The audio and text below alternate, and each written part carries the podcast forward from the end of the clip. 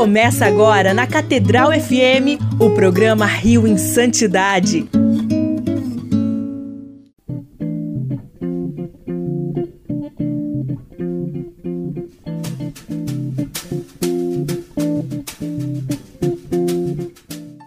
Louvado seja nosso Senhor Jesus Cristo, para sempre seja louvado. Um bom dia, querido amigo ouvinte da nossa Rádio Catedral FM 106,7, a Sintonia da Felicidade. Eu sou Fábio Almeida e esse é o nosso Rio em Santidade, o primeiro Rio em Santidade do ano da graça de 2024. É verdade, chegamos, estamos aí para mais um ano, mais uma temporada do nosso Rio em Santidade. E nesse domingo nós não vamos começar de maneira diferente vamos fazer como todos os domingos desde 2019. Nós vamos começar o nosso programa convidando o nosso amigo Padre João Cláudio para rezar conosco o tercinho do amor da venerável Odetinha e, na sequência, damos continuidade ao nosso programa trazendo o santo, a biografia do santo de hoje. Vamos ficar com o tercinho do amor. Em nome do Pai, do Filho e do Espírito Santo. Amém. Quero passar o meu céu fazendo, bem a terra. Primeira dezena, Fábio Luiz. Meu Jesus, eu vos amo. Meu Jesus, eu vos amo. Meu Jesus, eu vos amo. Meu Jesus, eu vos amo. Meu Jesus, eu vos amo. Meu Jesus, eu vos amo. Meu Jesus, eu vos amo. Meu Jesus, eu vos amo. Meu Jesus, eu vos amo. Meu Jesus, eu vos amo. Quero passar o meu céu fazendo bem a terra. Meu Jesus, eu vos amo. Meu Jesus, eu vos amo. Meu Jesus, eu vos amo. Meu Jesus, eu vos amo. Meu Jesus, eu vos amo. Meu Jesus, eu vos amo. Meu Jesus, eu vos amo. Meu Jesus, eu vos amo. Meu Jesus, eu vos amo. Meu Jesus, eu vos amo. Quero passar o meu céu fazendo, fazendo bem a terra. Terceira dezena. Fábio Luiz. Meu Jesus, eu vos amo. Meu Jesus, eu vos amo. Meu Jesus, eu vos amo. Meu Jesus, eu vos amo. Meu Jesus, eu vos amo. Meu Jesus, eu vos amo. Meu Jesus, eu vos amo. Meu Jesus, eu vos amo. Meu Jesus, eu vos amo. Meu Jesus, eu vos amo. Quero passar o meu céu fazendo bem a terra. Meu Jesus, eu, vos amo. Meu Jesus, eu vos amo. Meu Jesus, eu vos amo. Meu Jesus, eu vos amo. Meu Jesus, eu vos amo. Meu Jesus, eu vos amo. Meu Jesus, eu vos amo. Meu Jesus, eu vos amo. Meu Jesus, eu vos amo. Meu Jesus, eu vos amo. Quero passar o meu céu fazendo, fazendo bem a terra. terra. Quinta e última dezena. Fábio Luiz. Meu Jesus. Eu vos amo. Meu Jesus. Eu vos amo. Meu Jesus. Eu vos amo. Meu Jesus. Eu vos amo. Meu Jesus. Eu vos amo. Meu Jesus. Eu vos amo. Meu Jesus. Eu vos amo. Meu Jesus. Eu vos amo. Meu Jesus. Eu vos amo. Meu Jesus. Eu vos amo. Meu Jesus, abençoai-me, santificai-me, faz cheio o meu coração de vosso amor. Meu Jesus, abençoai-me, santificai-me, enchei o meu coração de vosso amor. Meu Jesus, abençoai-me, santificai-me, enchei o meu coração de vosso amor. E nesse domingo, primeiro domingo de 2024, vamos trazer aqui para você mais um santo espanhol. Sim, já falamos para você sobre outros, já falamos sobre Santa Teresa de Ávila, já falamos sobre São João da Cruz, já falamos sobre Santo Inácio de Loyola, já falamos sobre outros santos espanhóis e hoje nós vamos falar sobre um santo espanhol mais recente aqui para nós, que até passou aqui pelo Brasil. Nós vamos falar sobre o fundador da Opus Dei. Você sabe quem foi e a vida de São José Maria Escrivá de Balaguer? Conhece, ouviu falar? Não? Se não, você vai conhecer hoje. Se sim, você também vai se aprofundar um pouco mais na vida de São José Maria Escrivá de Balaguer. Ele é o santo do Rio em Santidade do dia de hoje. José Maria Escrivá Alabas, futuro José Maria Escrivá de Balaguer e Albas, nasceu em Barbastro, Barbastro, Huesca, Espanha, em 9 de janeiro de 1902. Seus pais eram, eram José Escrivá e Coratán e Maria Dolores Albas e Blanc. Ele foi o segundo de seis irmãos. Suas três irmãs mais novas morreram ainda crianças. O último, Santiago, nasceu em 1919 e faleceu em 25 de dezembro de 1994, aos 75 anos. Quando José Maria completou dois anos, sofreu uma doença grave que fez temer pela sua vida. Após sua recuperação, seus pais o levaram em peregrinação à ermida de Torrecilda, cumprindo uma promessa feita à Virgem Maria para a sua cura. Na década de 1960, Escrivá promoveu a construção de um santuário em Torrecilda, que foi concluída em meados de, da década de 1970.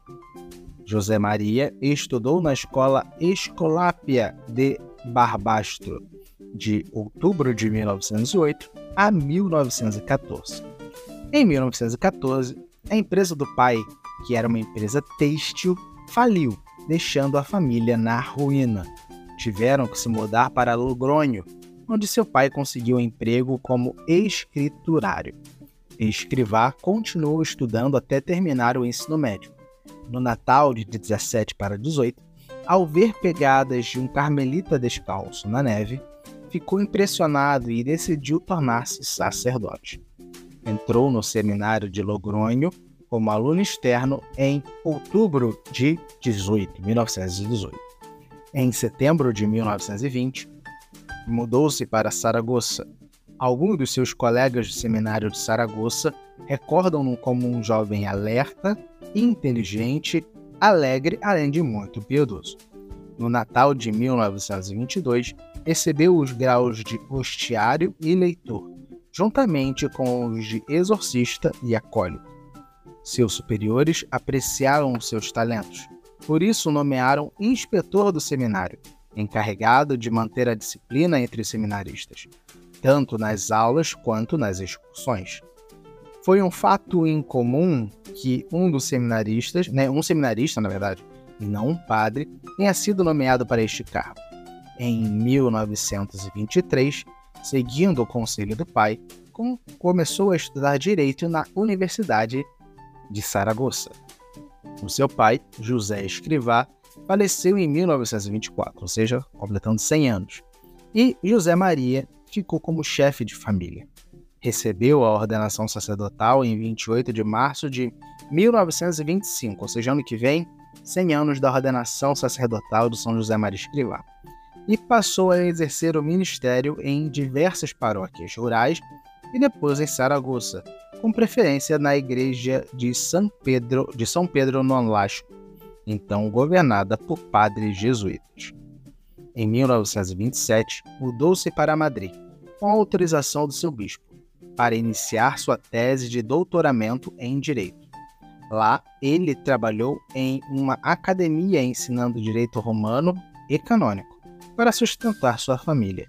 Exerceu seu ministério sacerdotal no patrocínio dos enfermos, instituição de caridade dirigida pelas Senhoras Apostólicas do Sagrado Coração de Jesus. Ele tratou muitas pessoas de diversas origens sociais de maneira sacerdotal. Dedicou as melhores horas de sua juventude como capelão do patronato dos enfermos, ao cuidado de numerosas crianças doentes e indefesas nos bairros pobres de Madrid. Ao mesmo tempo, ele lidava com muitas outras pessoas, estudantes e professores universitários, operários, balconistas, artistas, etc. No dia 2 de outubro de 1928, segundo seu próprio testemunho, viu, entre aspas, né, que Deus lhe pedia que espalhasse pelo mundo o chamado universal à santidade e que abrisse um novo caminho dentro da igreja. O Opus Dei, em espanhol, obra de Deus. Em espanhol, na verdade em português, né? Que esse texto aqui está em espanhol e eu estou traduzindo para vocês. Para transmitir a todos os homens que eles podem ser santificados através do trabalho.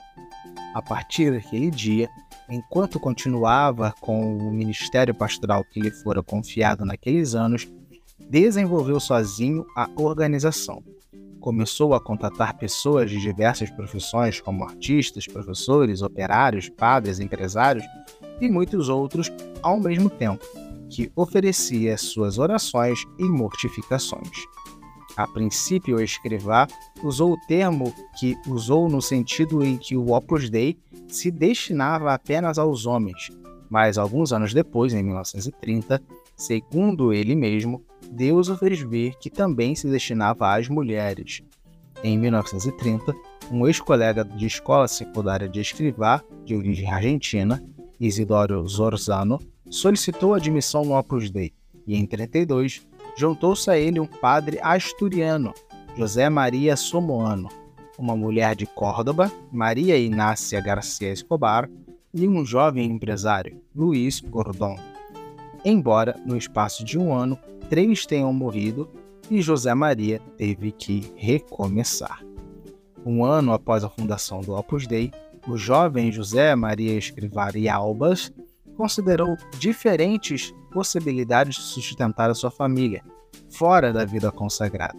Chegou até a se inscrever em vários concursos, convocados em 1929 para preenchimento de cargos auxiliares no Ministério das Relações Exteriores. A queda da monarquia trouxe a chegada da Segunda República em abril de 1931, iniciando um período de grande tensão entre o novo regime e a Igreja Católica quando foi aprovada uma nova Constituição secular. Ao mesmo tempo, numerosos conventos e igrejas foram atacados com a passividade das autoridades. Neste contexto, José Maria Escrivá continuou seu trabalho como capelão do Mecenato dos Enfermos, no Mecenato de Santa Isabel e no Opus Dei, mantendo-se afastado de disputas políticas. Em 1933, é, Monsenhor é, Padre Escrivá, reuniu um grupo de estudantes universitários e fundou a Academia Dia, onde, além de ministrar aulas de Direito e Arquitetura, eram organizadas palestras sobre formação cristã. Em 1934, publicou um pequeno livro chamado Considerações Espirituais, que, ampliado nos anos seguintes, inclusive durante a Guerra Civil, foi republicado em 1939 com o título de Caminho. Em 1934, José Maria foi nomeado, nomeado reitor do padroado de Santa Isabel, o que proporcionou um pequeno alívio às suas dificuldades financeiras no sustento da família.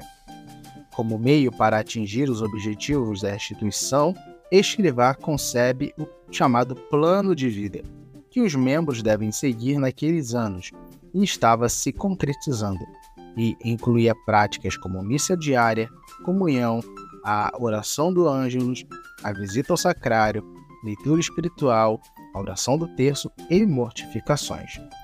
Por volta de 1935 a 36, na recém-fundada Academia de IA, Direito e Arquitetura, em Madrid, os alunos começaram a pôr em práticas algumas das ideias que o fundador concebeu.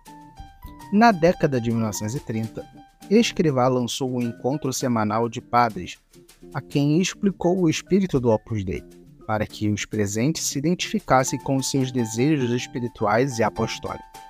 As reuniões ocorreram entre fevereiro de 1932 e início de 1935. Quando eclodiu a Guerra Civil Espanhola em 1936, José Maria encontrou-se em Madrid onde continuou a exercer o seu ministério sacerdotal, com risco de vida, clandestinamente. A perseguição religiosa obrigou-o a refugiar-se em diversos lugares. Por exemplo, ele foi internado clandestinamente em uma clínica psiquiátrica sob o pretexto de sofrer gravemente de reumatismo, e por seis meses viveu no consulado de Honduras. Finalmente conseguiu deixar Madrid em 37 após várias tentativas frustradas com documentação falsa. Depois de uma longa fuga, com alguns dos seus seguidores através dos Pirineus, passou pelo sul da França e mudou-se para Burgos, cidade da zona rebelde da Espanha, onde pôde exercer livremente seu, o seu trabalho sacerdotal. A guerra civil e as provações que suportou nela marcaram-no profundamente. O fato de o clero ter sido alvo de perseguições na zona republicana deixou nele uma memória particularmente duradoura. José Maria Escrivá regressou a Madrid no dia 28 de março de 39. Um caminhão militar e retomou a expulsão do Opus Dei para outras cidades da Espanha. O início da Segunda Guerra Mundial impede que ela comece em outras nações. Em 1939, obteve o título de doutor em Direito. Recuperou também o cargo de reitor da Real Junta de Santa Isabel, que obteve em 1934, do presidente da República e neste ano foi-lhe concedido o cargo de membro do Conselho Nacional de Educação e o cargo de professor de Ética e Deontologia da Escola Oficial de Jornalismo. Durante os anos após a guerra, muitos bispos de toda a Espanha o chamaram para liderar exercícios espirituais para padres em sua diocese. Ele também prega aos religiosos, entre eles os agostinianos da comunidade do mosteiro de El Escorial, a pedido dos, respectivos superiores e a muitos leigos.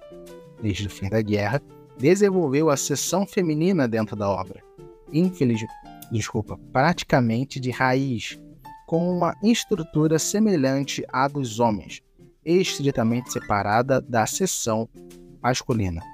Neste mesmo ano, o bispo de Madrid, Leopoldo Eil Igaray, concedeu a primeira aprovação diocesana do Opus Dei. Em 1943, José Maria Escrivá encontrou uma solução jurídica, a, a Sociedade Sacerdotal da Santa Cruz, como forma de levar o espírito do Opus Dei aos sacerdotes seculares. No ano seguinte, o bispo de Madrid ordena o acesso ao sacerdote aos três primeiros membros do Opus Dei: Álvaro Dan Portillo, José Maria Hernández Garnica e José Luiz Munskins. Após o, após o fim da Segunda Guerra Mundial, em 46, Escrivá muda-se para Roma porque percebeu que as questões futuras para ele e para o Opus Dei não estavam em Madrid, mas em Roma. Segundo outros biógrafos, esta viagem deve ser vista noutra perspectiva, já em 1936, ele tinha planejado iniciar os, trabalhos, iniciar os trabalhos do Opus Dei em Paris, mas a Guerra Civil Espanhola, primeiro e depois a Segunda Guerra Mundial, tinham impedido a, a expansão do Opus Dei para o exterior. Sua primeira viagem a Roma teve o objetivo imediato de obter da Santa Sé a aprovação do direito papal que assegurasse a laicidade dos membros do Opus Dei. Mas suas intenções iam mais longe via na cidade de Roma o enclave necessário para dirigir a expansão da obra no mundo. Em Roma, em 1947, recebe o título de prelado doméstico de Sua Santidade, o que lhe deu o direito de tratamento de Monsenhor e ao uso da batina debruada de vermelho. E, sobretudo, deixou claro que o Opus Dei não é relacionado com ordens religiosas, uma vez que seus membros não podem receber esses títulos honoríficos. Durante esses anos, ele foi diagnosticado com diabetes graves. Sua, sua crise de saúde, suas crises de saúde, desculpe, foram muito frequentes a partir de 1944. Diabético dependente de insulina, Escrivá sofria constantemente de fadiga, problemas de visão e mantinha-se de pé graças a injeções e uma dieta rigorosa o ciclo de fundação parecia encerrado. A data da fundação, a sessão masculina, ocorreu em 1928, a sessão feminina em 30 e a dos sacerdotes em 43. A incorporação de supranumerários compostos majoritariamente por homens e mulheres casados, além de admissão de cooperadores, que podem ser não católicos, não cristãos e não crentes, ocorreu entre 47 e 48. A partir de então, a organização iria apresentar seu aspecto definitivo. Escrivá iniciou as operações jurídicas para o reconhecimento do Opus Dei pela Santa Sé. Em 1947 e 1950, obteve a aprovação do Opus Dei como Instituto Secular de Direito Pontifício, sendo seus estatutos aprovados em 1950, em que leigos faziam, ainda que de, de forma privada, os três votos clássicos de obediência, castidade e pobreza. O novo Estatuto Jurídico da Opus Dei, como instituição de direito pontifício, facilitou uma nova expansão internacional. Em 1949, foram para os Estados Unidos e o México. Durante a década de 50, o Opus Dei foi estabelecido no Canadá e em 11 outros países americanos. Ah, também é, também na Alemanha, na Suíça, Áustria, Holanda, Japão e Quênia. Em 48, José Maria Escrivá ergueu o Colégio Romano da Santa Cruz, Centro Internacional de Formação dos Homens do Opus Dei, e, em 52, o Colégio Romano de Santa Maria para Mulheres. Estas duas instituições permitiram que um bom número dos membros da obra recebessem formação espiritual e pastoral diretamente de Escrivá, obtendo ao mesmo tempo bacharelado ou doutorado em filosofia, teologia, direito canônico ou sagrada escritura em uma das universidades pontifícias de Roma. Muito dos trabalhos, desculpa, muito dos homens e mulheres que iniciaram o trabalho da obra todo o mundo passariam os primeiros, os primeiros anos em Roma. Durante o final da década de 50 e início da década de 60, Escrivá faz várias viagens às capitais europeias para se preparar para o início da Opus Dei nesses países. Em 47 foi adquirida em Roma uma grande casa com jardim no número 73 da rua Bruno Buozzi para a construção da casa central da obra e sede do Colégio Romano. Tive a oportunidade de ir lá na que hoje é a igreja é, prelatícia da Opus Dei, onde está o corpo de São José Maria Escrivá, e também do Beato Álvaro de Porto, que duraria 13 anos até 1960. Oito edifícios foram construídos a partir da casa original. Tudo isso conferiu um ar imponente à construção, sendo uma estrutura complexa interligada, composta por oito edifícios com 12 salas de jantar, 14 oratórios, e assim também ali se encontra, como disse, né, a Igreja Prelatícia de Santa Maria da Paz. Também São José Maria Escrivá é, acompanhou de perto os preparativos e as sessões do Concílio Vaticano II, né, que durou de 1962 a 1965, e procurou contato intenso com muitos dos padres conciliares. Porém, Escrivá não participou de nenhuma das comissões ou sessões conciliares. No entanto, o secretário-geral do Opus Dei, Beato Álvaro de Portillo, desempenhou um papel relevante na preparação do concílio. Apesar da piora da sua saúde, José Maria Escrivá continuou a estimular e orientar a difusão do Opus Dei pelo mundo durante os últimos anos de sua vida. Por isso, nos anos 70, começou a viajar pelo mundo no que chamou de excursões apostólicas. Em 1970, foi ao México para rezar diante da Virgem de Guadalupe e visitar as pessoas que ali participavam do trabalho apostólico do Opus Dei. Dois anos depois, fez uma viagem à Península Ibérica. Em 74, Escrivá viajou para a América do Sul durante três meses. Iniciou sua viagem em São Paulo, onde esteve de 22 de maio a 7 de junho, mantendo 25 reuniões com grupos de pessoas.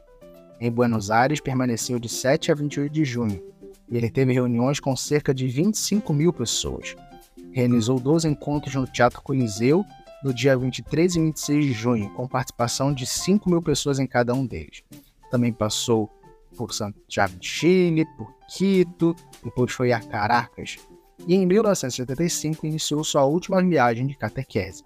A viagem começou no dia 4 de fevereiro em Caracas, onde permaneceu até o dia 15 do mesmo mês.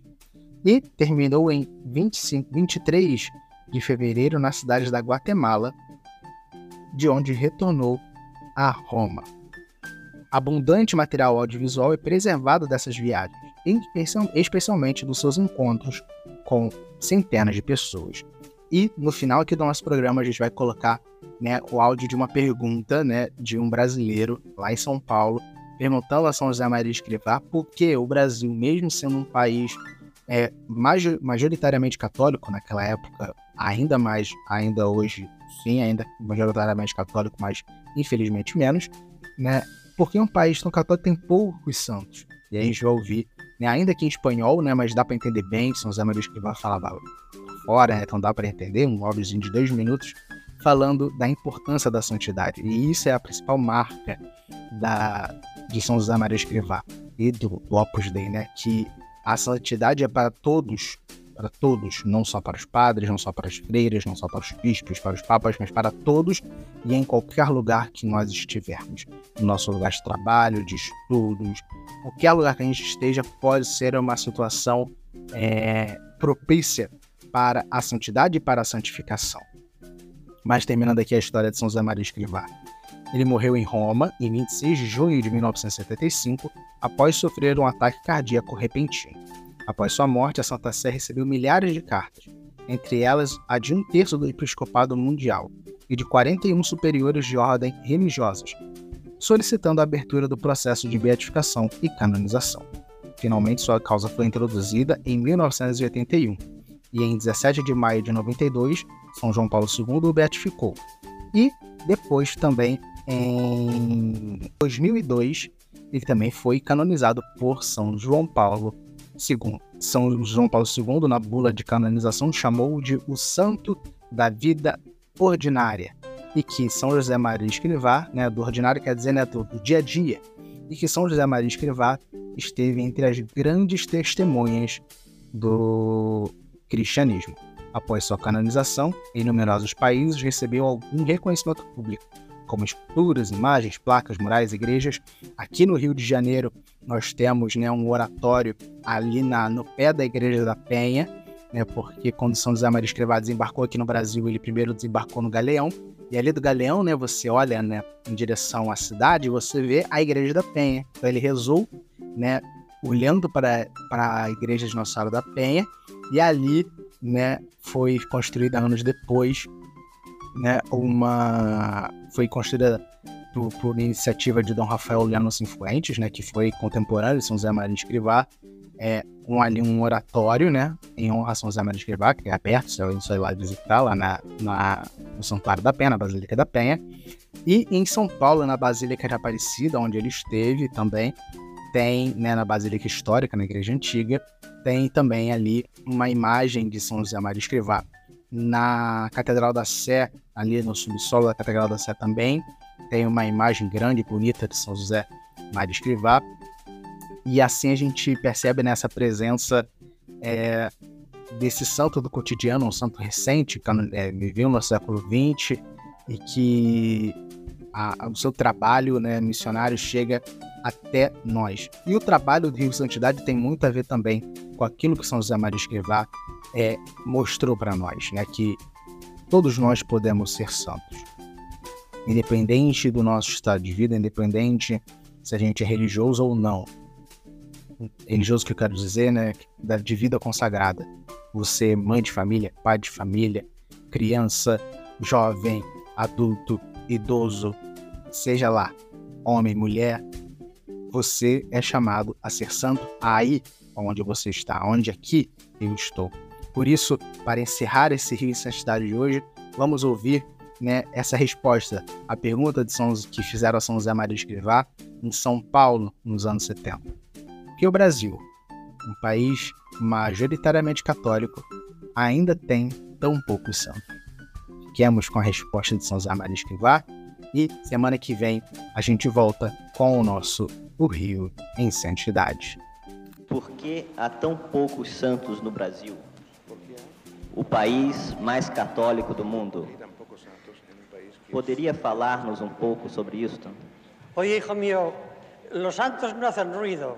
Probablemente cerca de ti habrá tantas personas que a los ojos de Dios son muy agradables y verdaderamente santas.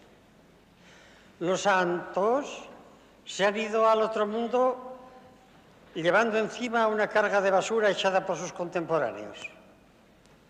No se me olvida que al morir Teresa de Lisieux decía una de las monjitas del convento, ¿Y qué podrá decir la Madre Superiora de esta pobre monja? Una santa grande. Y la otra Teresa, la Teresona Grande de Ávila. Pues dijeron de todo. Hoy además la gente está muy acostumbrada a hablar de todo, desgraciadamente. Eh, no te quepa duda de que este momento de locura es momento de santidad. Y que en esta gran ciudad que lleva el nombre del apóstol de las gentes hay muchas almas maravillosas, ocultas, y quién sabe si no querrá el Señor a la vuelta del tiempo y de no mucho ponerlas en los altares para ejemplo. Eh, quédate tranquilo, almas santas hay, y no pocas, muchas. Y además el Señor nos pide a todos nosotros, y a ti y a mí también, ¿eh? que seamos santos. Y no lo digo yo, Él. Stote perfecti, sicut pater meus celestis perfectus es. Sed santos como es santo mi Padre Celestial. Y eso no lo dice solo a los que llevamos estas cosas, ¿eh? Dice a todos, a todos. A los casados, a los casadas, a los solteros, a los obreros, a los intelectuales, a los campesinos, a todos. Dios te bendiga, que estás en San Pablo y estás rodeado de santos sin darte cuenta. ¿Y quién no me dice a mí que tú tienes en el corazón, estoy seguro, un fermento de santidad? Déjate llevar por Dios, que puede ser y debe ser uno de ellos. Dios te bendiga. O programa Rio em Santidade volta na próxima semana.